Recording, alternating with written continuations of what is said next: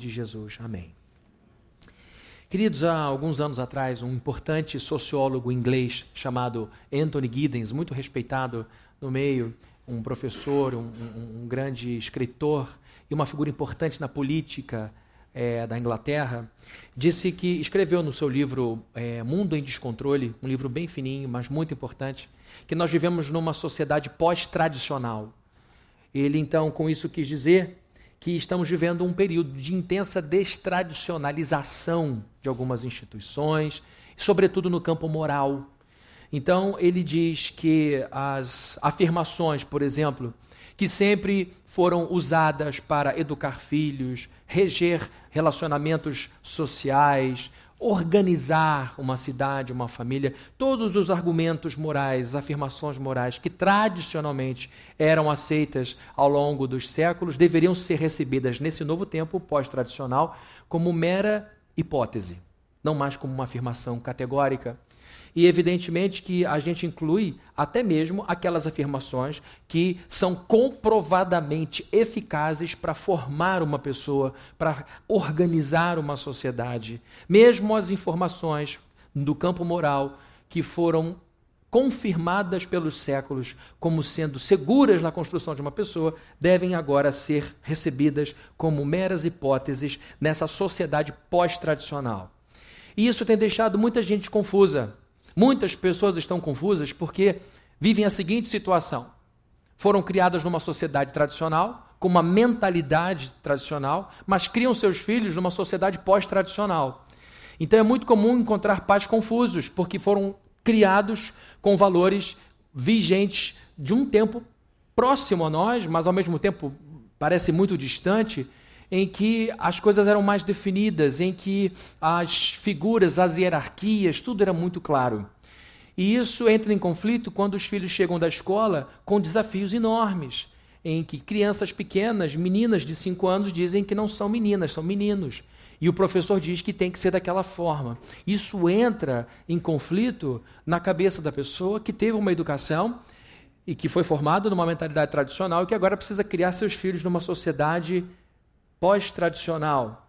E a gente, é, que foi criado numa sociedade tradicional, eu digo a gente porque a minha geração é essa geração de elo entre o antigo e o novo. E a gente sempre viveu o choque de geração. Isso não é uma coisa nova. Mas agora as mudanças são muito rápidas. Há pouco mais de 20 anos a gente tem a internet.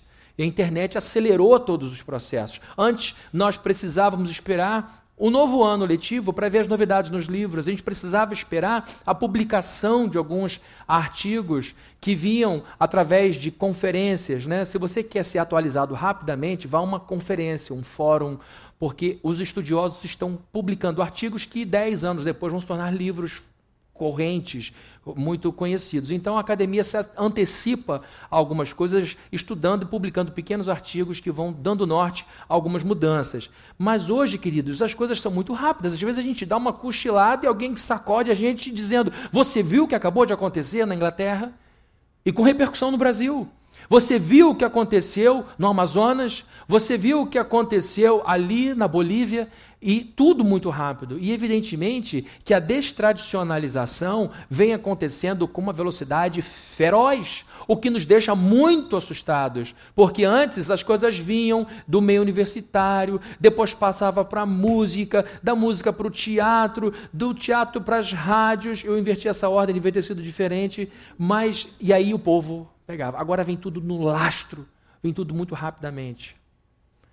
Então, queridos, Estamos vivendo uma época pós-tradicional em que há muita gente confusa, porque os valores que regiam família, os valores que regiam instituições tidas como certas, como igreja, como o próprio Estado, hoje existe uma, uma, um ramo da, do estudo da sociologia que questiona a questão da democracia.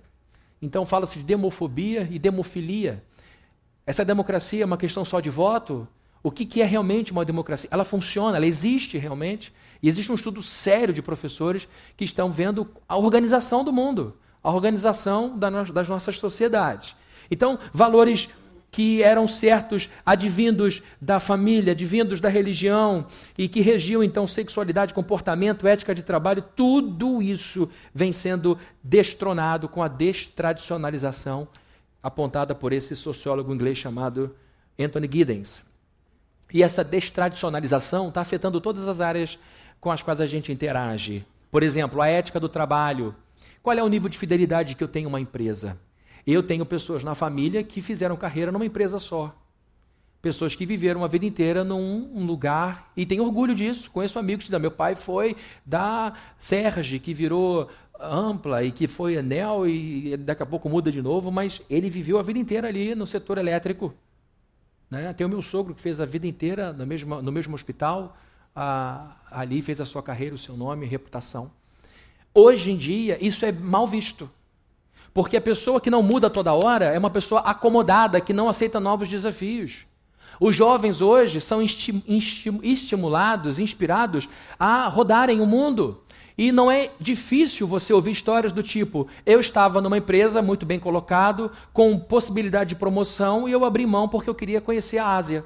Eu queria fazer um mochilão por dois anos da minha vida. Juntei dinheiro e fui. E depois eu vejo onde eu vou trabalhar. Esse jovem do mercado de trabalho é visto como uma pessoa arrojada que aceita desafio. E a pessoa que fica muito tempo dentro de uma empresa, querendo ser leal, é vista como uma pessoa acomodada que teme a mudança. Bom, isso tudo tem a ver com a destradicionalização, inclusive, da ética de trabalho.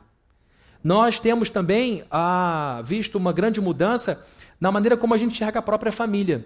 Antes a família, sobretudo no meio latino, era o centro de todas as coisas. Havia uma preocupação muito grande em você não incomodar ou não ofender o padrasto da sua cunhada. Eu não sei nem como é que eu cheguei lá, mas está é, ali. É, havia um, um, uma, uma, canonicidade no grupo familiar que fazia com que os indivíduos se adequassem à cultura de uma família. Hoje isso não existe mais.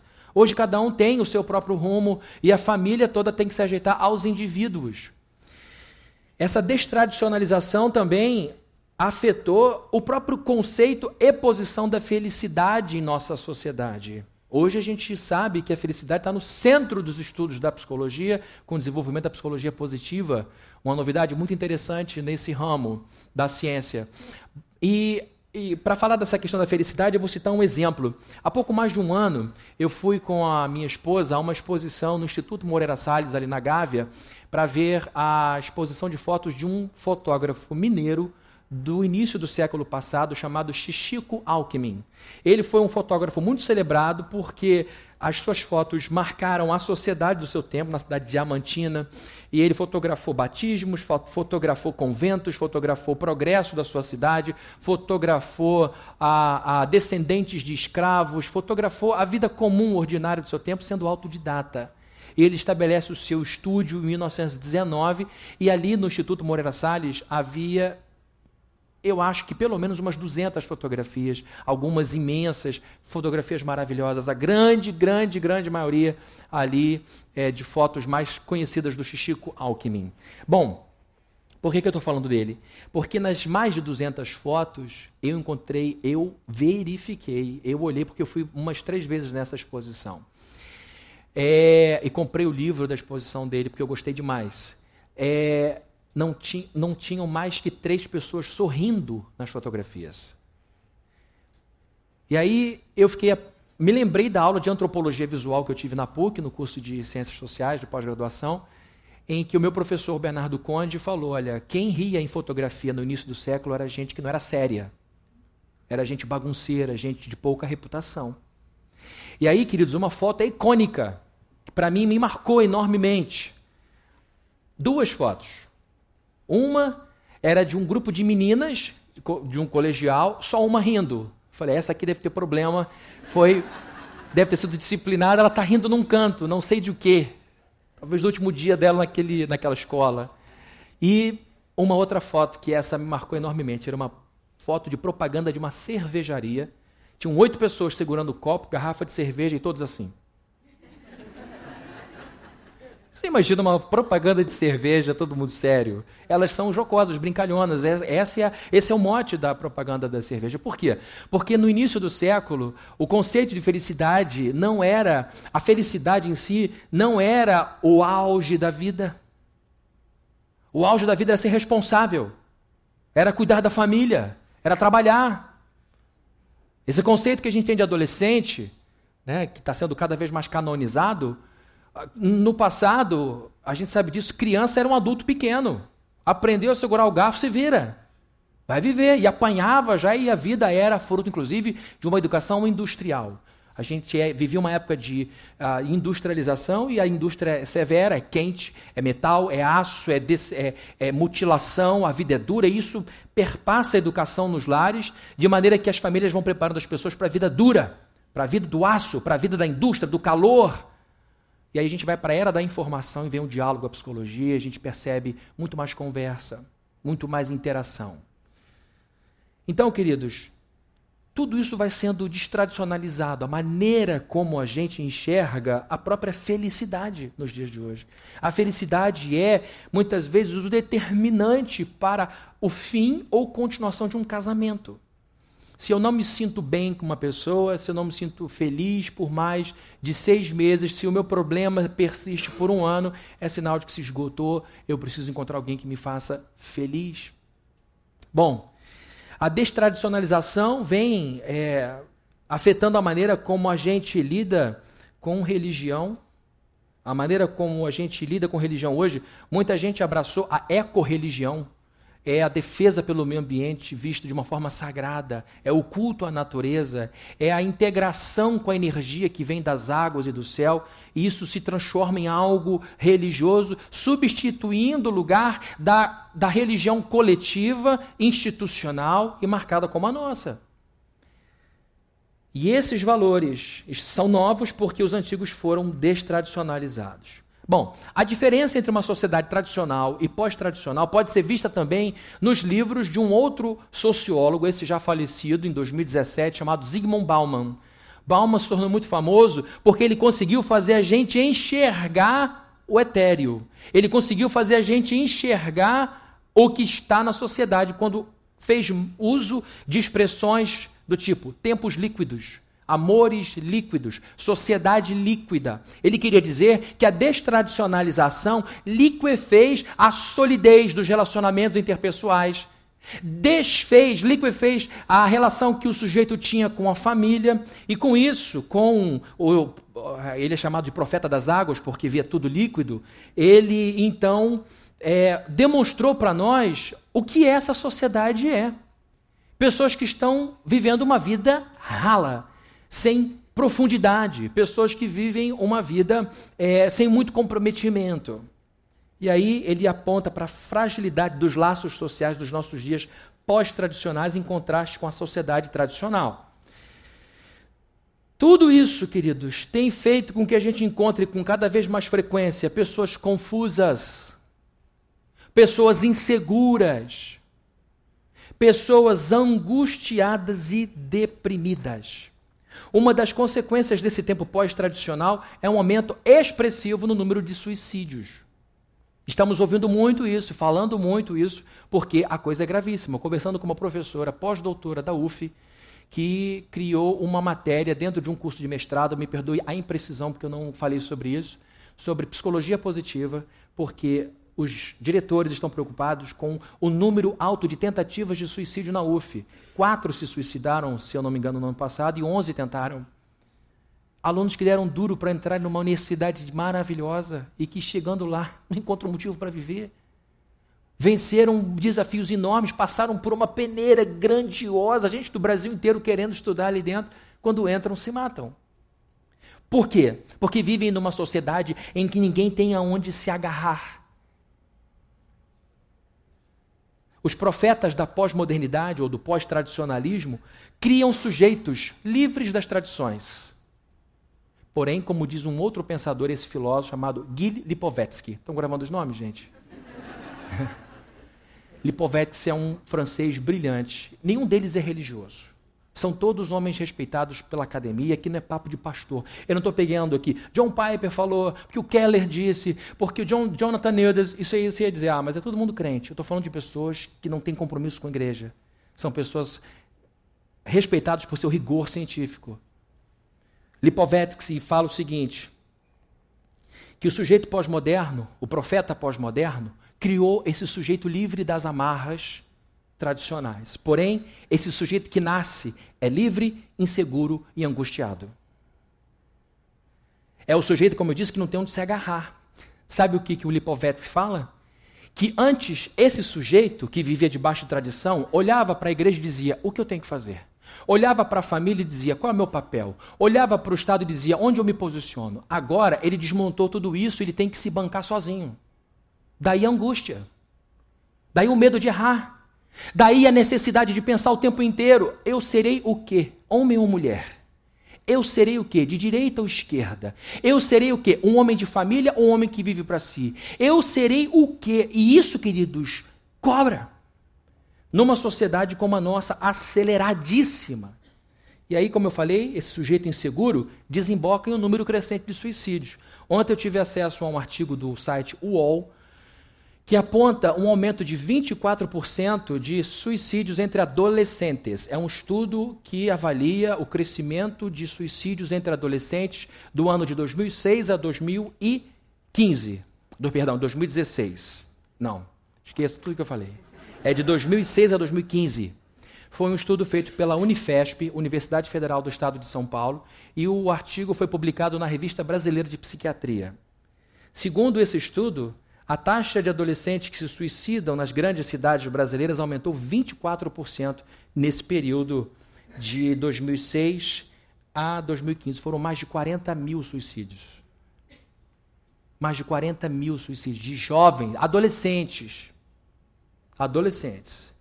E aí ele aponta, o estudo aponta algumas causas: internet, cyberbullying, essa maldade que se faz, esse linchamento virtual que acontece. Aliás, muita irresponsabilidade em, em, em, em, redes sociais em que as pessoas dão uma afirmação e rapidamente todo mundo sai atropelando dizendo é isso aí.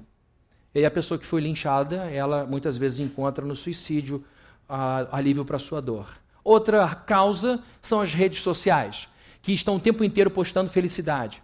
E o que acontece, como eu já falei algumas vezes, o sujeito está lá entediado, chateado, faz uma maquiagem, inspira, dá um sorrisão, bate um, uma foto e desinfla de novo e posta aquilo. E do outro lado está um sujeito super entediado vendo as fotos dele. Só tem coisa legal. O cara vai no PF da esquina, tira uma foto do prato, edita e diz: Que comida incrível! cheio de pedra, cheio de coisa. Que comida incrível! A vida dele é uma coisa de louco. Ou seja, muitas pessoas, não estou dizendo, não estou demonizando a, a rede social, mas muita gente põe coisa para causar. Inveja. Inveja. E isso abate. O país com o maior número de pessoas ansiosas do mundo é o Brasil, por causa da nossa grande dependência de rede social. E uma outra coisa que é aí que é o que nos interessa: causa para suicídio entre adolescentes, mudanças na estrutura familiar e menos religiosidade. Não é interessante você perceber que onde há menos Deus, há mais suicídio? Hã? Então por que dá ouvido a esse negócio? Que liberdade é essa que dá vontade de voar pela janela? Que mal é esse que a religião traz para nós que nos faz querer viver? Só por aí você já pode escolher que discurso vai seguir. Porque ideias desembocam em comportamento. E esses profetas pós-tradicionais estão matando milhares de pessoas pelo mundo. É uma irresponsabilidade fazer o que eles estão fazendo, tirando o chão da garotada e não oferecendo nada para eles pisarem e ficam em casa, trancados em quarto, assistindo um monte de coisa na internet e os seus neurônios em formação, recebendo aquela informação que não pode ser digerida por adulto com PhD. Quanto mais por uma criança. Então, queridos, não é brincadeira esse discurso que destrói a importância de família, a importância de hierarquia na família. Filho que aprende a ser desbocado com pai e com mãe, achando que isso é liberdade. Pais que aceitam isso passivamente. Pais que não conseguem impor limite para filho.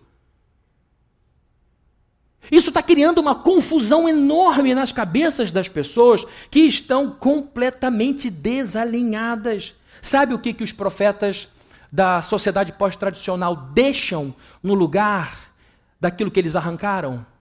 Mal-estar. Mal-estar é estar mal. Não há Deus. Família não presta para nada. Igreja evangélica é gente que gosta de dinheiro. Igreja católica é coisa de quem gosta de abusar de criança. Não restou nada nesse mundo, só eu. As minhas sobrancelhas, a minha beleza, e aí o sujeito vai vivendo para si, para si, para si e entra em colapso. Entra em colapso. Eles, os profetas da pós-modernidade, da sociedade pós-tradicional, deixam no lugar daquilo que eles destroem o nada, cheio de mal-estar. Dentro desse lugar chamado igreja estamos nós. Nós estamos dentro de uma igreja com a Bíblia aberta. Igreja e Bíblia, duas grandes tradições da sociedade humana. Duas grandes tradições da sociedade humana. Estamos querendo saber o que, que a Bíblia tem para nos dizer, o que, que a igreja pode, em que a igreja pode nos ajudar neste mundo como o nosso. Nós estamos nadando contra a corrente. Nós estamos indo em outra direção. Nós estamos apostando naquilo que alguns dizem que está ultrapassado. Alguns profetas iluministas previam o final da religião. O positivismo de Augusto Conte disse: olha, a religião existe para o fraco, para o sujeito que não entende como funciona a natureza. Uma vez que esse sujeito foi educado, uma vez que ele foi integrado à ciência, a religião vai se tornar desnecessária. Hoje, o que mais cresce é o movimento religioso, via Islã. A religião islâmica cresce, o renascimento do hinduísmo e do budismo na Ásia, que tem matado milhares de cristãos ao longo dos anos, principalmente agora os evangélicos. Na Páscoa, agora a gente viu o ataque terrorista na Ásia. São budistas atacando, são hinduístas atacando, são muçulmanos atacando cristãos. Então é religião que está mexendo com tudo. Toda essa polarização política tem também um fundo de religião nessa história. Aqui estamos nós, dentro de uma igreja, que estamos nós que continuamos apostando que a Bíblia tem algo a nos ensinar. Nós estamos aqui encontrando na Escritura uma orientação para criar filho. Pais de primeira viagem ficam assustados: como é que eu vou criar essa criança? O que, que eu vou ensinar? Alguns pais ouvindo essas coisas: meu Deus, como vai ser quando o meu filho chegar na adolescência? Como é que vai estar esse mundo? Todo mundo fica com medo. E a gente vai para a Bíblia e a Bíblia tranquiliza o nosso coração, porque eles ensina desde cedo, começa logo, conta a história de Israel, conta a história do Novo Testamento, conta a história do que Deus fez na vida da sua família, começa pela sua avó, passa por seu tio e mostra o que Deus tem feito ao longo dos anos. A gente vai inculcando na cabeça da criança a Bíblia. Porque se nós não inculcarmos isso, outras coisas serão inculcadas. A cabeça deles é um território é, fértil. E nós continuamos apostando na Bíblia e a investir na igreja de Jesus Cristo, nesse lugar aqui. Por que, que a gente faz isso? Por que, que a gente faz isso? Investir na igreja e apostar na Bíblia. Porque a Bíblia e a igreja de Jesus nos ajudam a dirigir a vida com segurança. Nós não queremos um casamento líquido. Nós não queremos que a morte nos separe, apesar de um casamento ralo. Nem Deus quer isso. A perenidade do nosso casamento não é pelo tempo de serviço, é pela qualidade. Foi Deus que criou o casamento. Se Ele criou num período pré-queda, é porque é bom. Casamento serve para nos fortalecer. E olha a maneira como a sociedade brinca com o casamento. Então, queridos, nós estamos aqui porque queremos casamentos sólidos, queremos uma família sólida. Não queremos uma família para mostrar para os outros em fotografia. Queremos, acima de tudo, uma família que nos traga paz para a alma. Filhos que nos deem descanso e orgulho pelas escolhas que vão fazer. Porque tem muita gente estúpida vivendo aos 50 como se tivesse 20. Dando preocupação a velhinhos e velhinhas de cabeça branca dizer, meu filho vai crescer quando? Minha filha vai ser mulher quando? Até hoje, vivendo em bar, bebendo, se perdendo, como se tivesse 15, não dando descanso ao senhor de 80, à senhora de 85. Então nós queremos uma família que nos traga paz e orgulho. Agora, isso não nasce no estalo, é investimento sobretudo quando estamos sendo atacados como estamos sendo atacados nos dias de hoje. Queremos andar com pessoas dentro da igreja que nos aproximem dessa vida sólida. A gente aposta a vida na sabedoria milenar da Bíblia. Gente, este livro aqui foi atacado como nenhum outro. Nunca houve tanta tentativa de desconstrução quanto a um livro do que com relação à Bíblia. Grandes mestres da história tentaram destruir a Escritura e não conseguiram. Então, o tempo mostra. É o livro mais lido, mais vendido, mais procurado. Tenho orgulho de ler a Bíblia por causa disso. E a igreja é a instituição mais antiga do mundo. Que empresa durou dois mil anos? Que empresa existe há dois mil? A igreja existe há dois mil anos e vai existir até o último dia desta era, porque Jesus falou que ela prevaleceria. Apesar dos papas, apesar dos bispos, dos apóstolos, apesar desses falsos pastores que andam por aí sujando o nome de Cristo, ela se mantém vigorosa. A Bíblia e a igreja são duas grandes tradições. A Bíblia e a igreja são duas grandes tradições. E o Salmo 37 nos ajuda muito nessa vida. O Salmo 37 é um companheiro meu de jornada. Ano que vem eu faço 30 anos de conversão. Há 30 anos que eu aprendi a ler a Bíblia. Dentre todos os livros que eu amo na Bíblia, o livro de Salmos é um dos meus prediletos. E o Salmo 37 está entre os favoritos. E o Salmo 37 é um salmo para quem sabe que vida com Deus é uma jornada longa. É uma jornada longa. O cristianismo nos ensina que a vida com Deus não é para um verão, é para a vida toda. E eu quero então ver com vocês, ao longo desse domingo, do próximo e talvez do outro, alguns direcionamentos que o Salmo 37 nos dá para sobrevivermos essa sociedade pós-tradicional. Para a gente continuar ensinando Bíblia para os nossos filhos, para a gente continuar lendo esse livro e levando para a vida, e para a gente continuar acreditando que isso daqui faz sentido para nós. Porque eu sei que passa pela cabeça de todo mundo em algum momento. Vale a pena fazer parte disso? Vale a pena estar no meio de tudo isso? Vale a pena sustentar tudo isso? Vale a pena? Vale a pena. Vale a pena.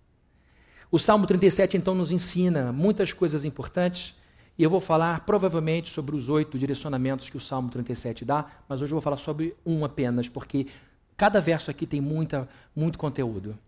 Então vamos ao Salmo 37 para ver o que ele pode nos ensinar. Hoje, o que esse salmo nos ensina é que o crente precisa seguir um só padrão ao longo de toda a sua vida, haja o que houver. Isso já facilita muito a nossa vida quando a gente sabe que só tem uma opção. Se você é como eu, você sofre em restaurantes com um menu muito grande. Você olha aquele menu, meu Deus, por que, que tem tanto peixe? Por que, que tem tanta carne? Por que, que tem tanta massa?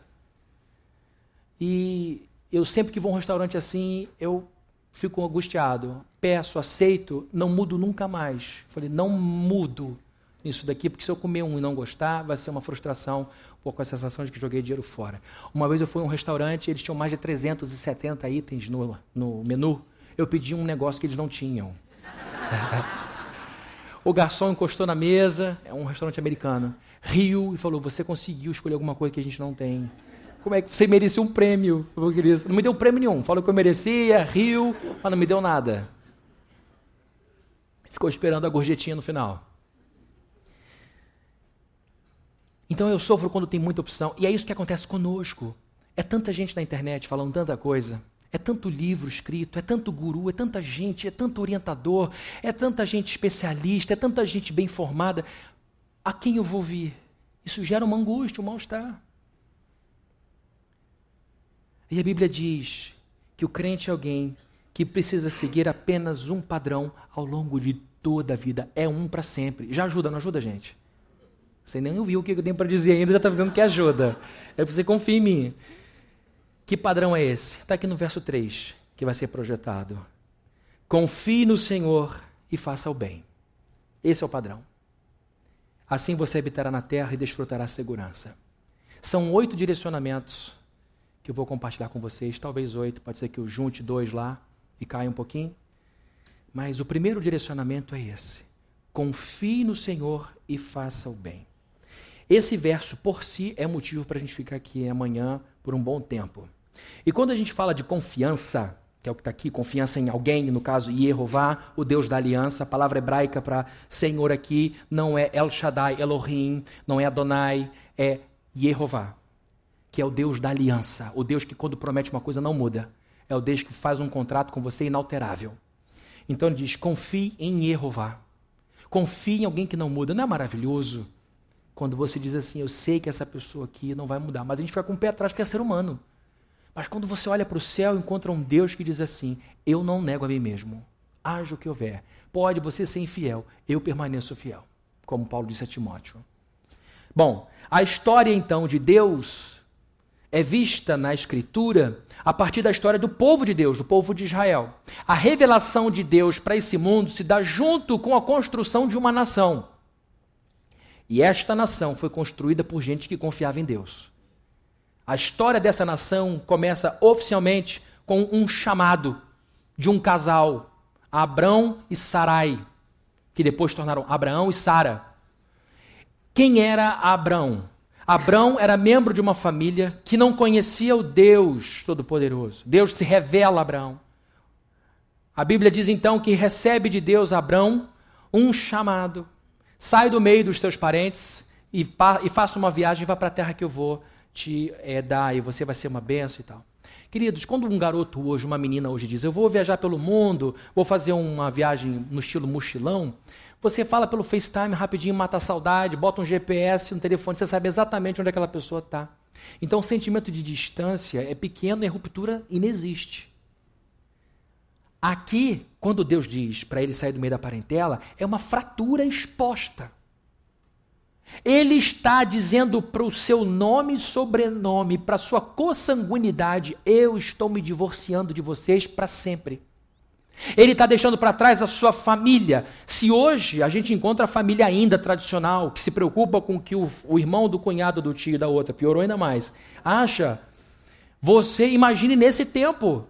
Quando Abraão sai, ele sai causando crise, ele sai em crise. Atrás do quê? De um Deus que ninguém conhecia. De uma intuição. De um negócio que ele não tinha como provar e vai com a sua esposa, parceira, querida, amada, companheira. Bênção quando um homem casa bem. E os dois viajam, andam. E Deus fez a ele uma promessa, aliás, duas promessas. Você vai ser pai. Isso para um homem casado com uma mulher estéril, só na base do milagre. E outra promessa: sua descendência vai abençoar todas as famílias do globo. Hoje estamos aqui em Jesus Cristo, que é um descendente de Abraão. Essas famílias todas foram abençoadas por Sara e Abraão. Deus realizou o que tinha dito para esse homem. Então a história de Abraão é uma história de muita confiança em Deus. E houve um momento da vida que ele ficou tão desanimado porque demorou. A coisa não aconteceu rápido. Ele se precipitou tendo filho com uma escrava, veio Ismael, deu uma confusão danada. Sara mandou, olha, manda ela embora com esse garoto, eles não são da sua família, esse menino não é o herdeiro e ele luta contra aquilo. Deus diz: pode mandar, eu vou cuidar dela. Se torna o pai dos árabes e, e a vida segue com ele. E a Bíblia diz que no funeral de Abraão estavam Ismael e Isaac juntos no enterro do pai. É, e agora ele vai se precipita, uma confusão, e depois ele não vê a sua promessa sendo realizada, ele entra num desânimo.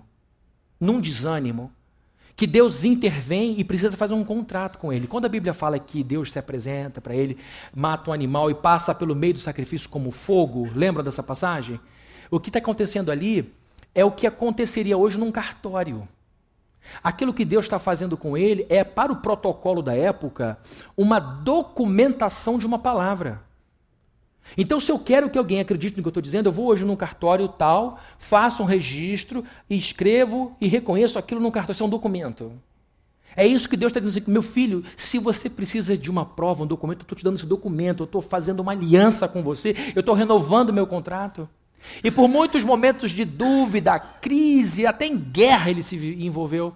O tempo inteiro ele confiou em Deus. Vocês lembram do episódio de Isaac sendo quase sacrificado, imolado? Olha, eu quero seu filho.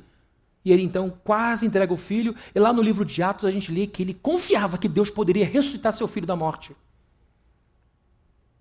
A história desse sujeito é uma história de confiança. Morreu com 175 anos de idade. Não fique estranhando, não, porque os especialistas em longevidade disseram já que as pessoas que vão passar dos 100 anos já nasceram. Estão entre nós. Está lá no departamento infantil. Pastor da terceira geração aqui da plena. Então vai ser comum o pessoal viver 100, 110, 115. Para 175 é uma questão de tempo. Então, queridos, a história de Abraão é uma história de confiança. Ele sabia que Deus o honraria. Ele é chamado de amigo de Deus. De uma forma como nós não somos. Outro exemplo maravilhoso de confiança em Deus e fazer o bem é de José, filho de Jacó, descendente de Abraão também. Todo mundo aqui, é, nesse contexto bíblico, vive num período patriarcal, ainda, pré-lei mosaica. Eles tinham uma relação com Deus muito direta e a lei de Deus era revelada diretamente aos patriarcas. E eles então criavam suas famílias com esses ditames morais. E José foi criado por um homem de Deus chamado Jacó, muito vivido, mas Jacó montou a família de forma errada. Ele botou o mais novinho para cuidar de todos os outros irmãos mais velhos. Não se faz isso. Faz isso hoje. Deixa o caçula cuidar dos outros três irmãos. Vai dar confusão. O menininho chega, já vai chegar abusado, mandando do mais velho, é mais fraco, querendo bater no mais forte. Já é confusão. Hoje. Tem menos maturidade para cuidar do mais velho. É isso que Jacó fez numa sociedade com protocolos morais muito rígidos. Os outros filhos ficaram muito aborrecidos, mas não falavam nada porque ninguém podia questionar o patriarca. E a coisa foi se desenvolvendo num ambiente de contexto venenoso.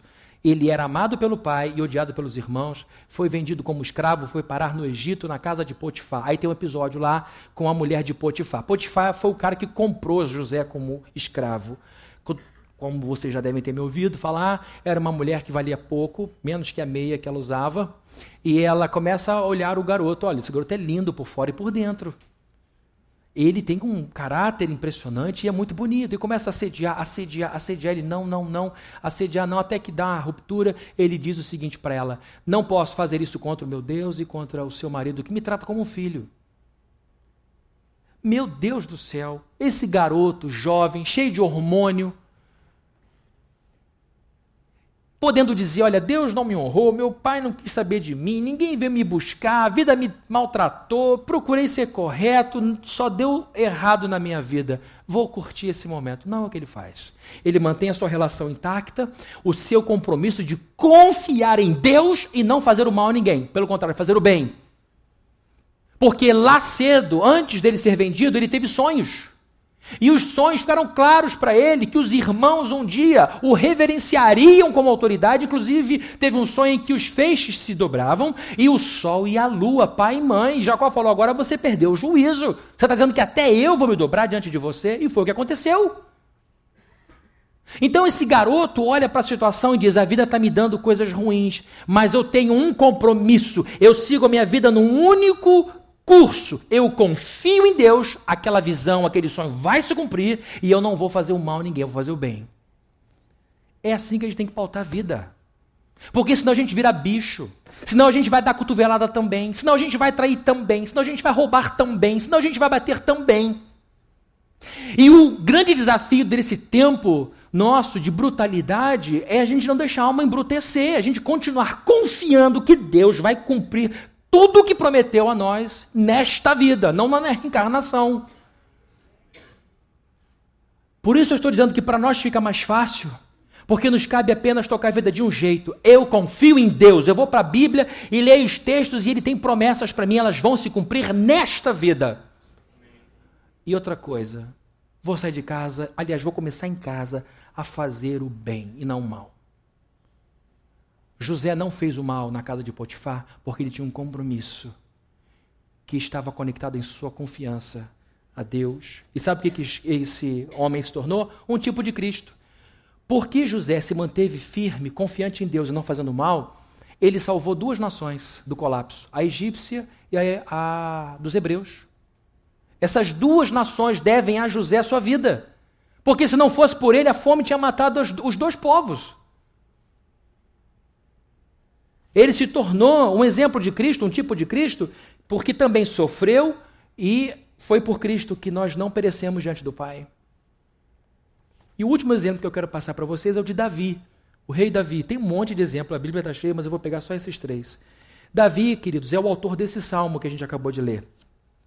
E olha, para mim é uma das biografias mais espetaculares que a Bíblia tem. A história de Davi é eletrizante, comovente, mexe conosco, é um romance incrível. A história dele começa de um jeito muito estranho na Bíblia. Porque Israel estava sendo governado pelo primeiro rei, que era Saul. Saul enfiava os pés pelas mãos, fazia tudo errado, era acovardado, não tinha a coragem de um rei, não tinha a postura de um homem, de um líder, e isso ia enfraquecendo os exércitos, aquilo deixando o povo numa situação muito constrangedora, até que Deus disse o seguinte para Samuel, que insistia em ter compaixão de Saul, e Deus chama a atenção de Samuel, que era um juiz, o último dos juízes e também profeta, de seguir Samuel. Até quando você vai continuar tendo pena de Saul, tendo eu já rejeitado ele? Você está em discordância comigo, para de ter pena desse sujeito. Vai na casa de Jessé que eu vou te mostrar quem será o próprio rei. Gente, em tese, quem seria o rei de Israel? O filho de Saul, não é? Quem lembra do nome do filho de Saul?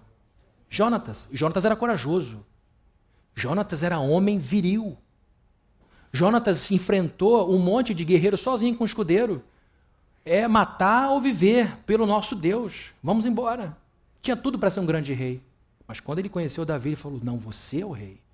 E agora, num ato de desobediência civil, de conspiração, Samuel vai escondido à casa de Jessé, chegando lá e diz: Eu quero ungir teu filho, porque ele será o novo rei de Israel. Começa com o mais velho, seguindo o protocolo, não é ninguém, não é ninguém. Até ele falou: Quem é? Quem está faltando? Um menino que ficou lá no campo. Aí vem Davi, é trazido, menininho, bonitinho, ruivinho. Quantas vezes você já me viu falar nisso, gente? Desculpa, mas só...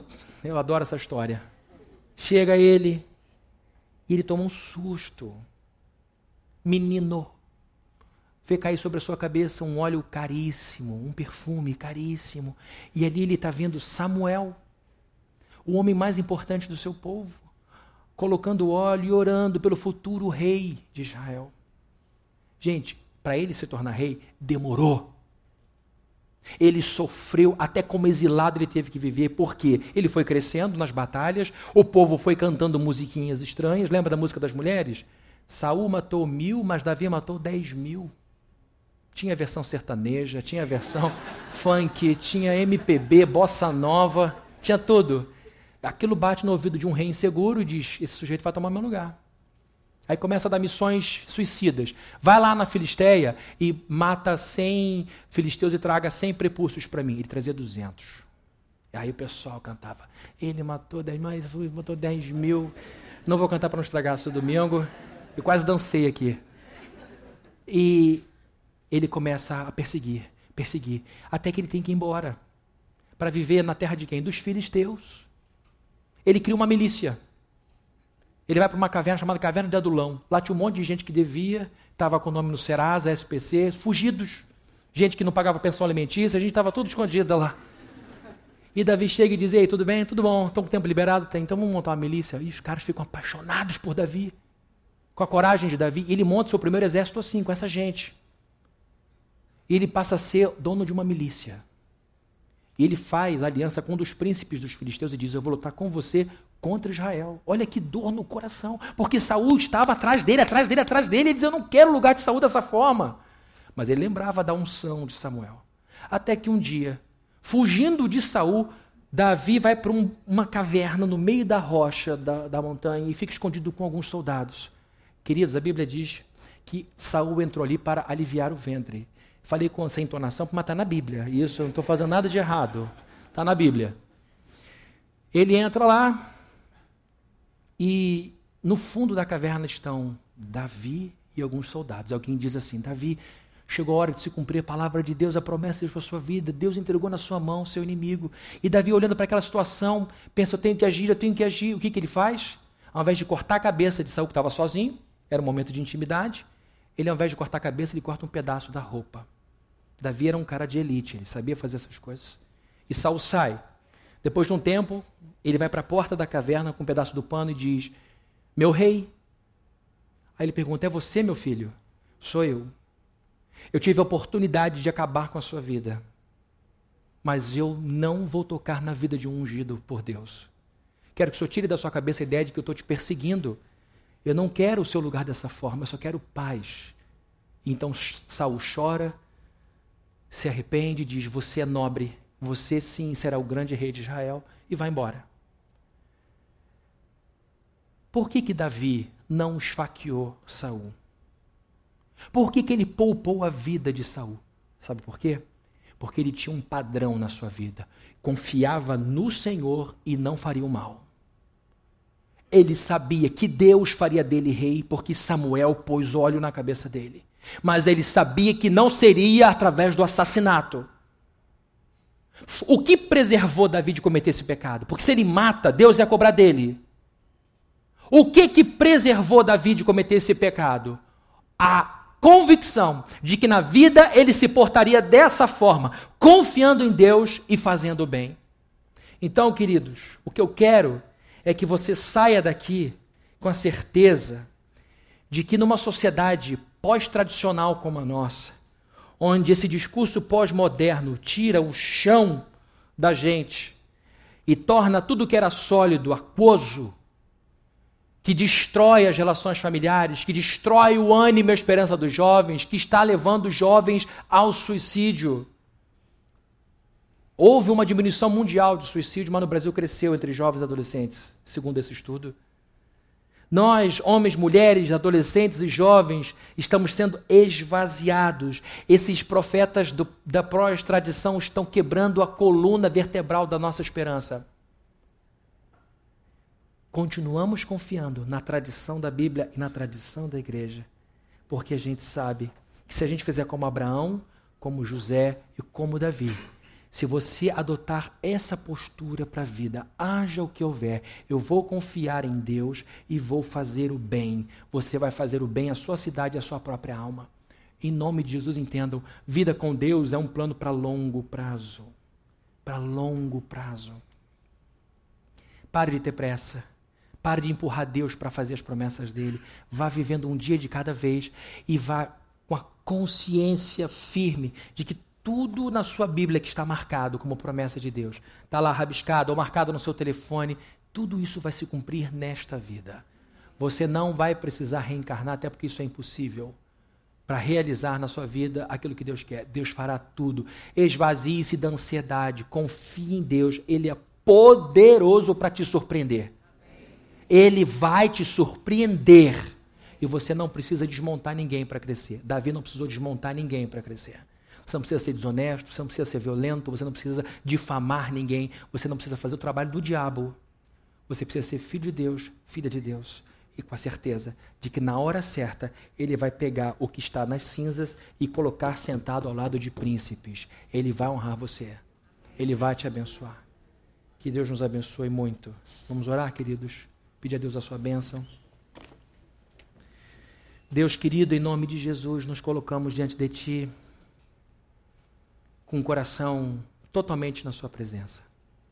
Te pedimos para que o Senhor nos ajude a viver nesse mundo pós-moderno, totalmente relativista, em que cada vez mais vemos o enfraquecimento da família, o enfraquecimento do caráter, o enfraquecimento de instituições sérias. E no lugar de, desse esvaziamento, nada tem sido oferecido. Te peço que o Senhor nos faça olhar para a Escritura e que a gente olhe também para o bem que a igreja, como essa aqui, faz a uma pessoa. E que a gente continue pautando a nossa vida sobre essa diretriz básica, que ao longo da nossa existência, que vamos cruzar essa vida confiando em Ti e fazendo bem. Confiando em Ti e fazendo bem. Ainda que a vida nos dê motivos para duvidar, ainda que a vida nos dê como retribuição ao nosso bem alguns golpes, nós temos um compromisso contigo de confiar no Senhor e fazer o bem. E que assim a gente vença, e que a gente lembre que a vida é uma jornada longa, que a vida é para ser vivida dia após dia, e que no dia de hoje a gente possa restabelecer esse compromisso de confiança em Ti e de fazer o bem a quem estiver perto de nós. Que a graça de nosso Senhor Jesus Cristo, o amor de Deus, o nosso Pai, e a comunhão e consolação do Espírito Santo estejam com todos aqui presentes, desde hoje para todo sempre. Amém. Que Deus te abençoe. Dê um abraço a quem está do seu lado. Quem quiser dar o um nome para o batismo, vem aqui à frente, nós vamos anotar o seu nome.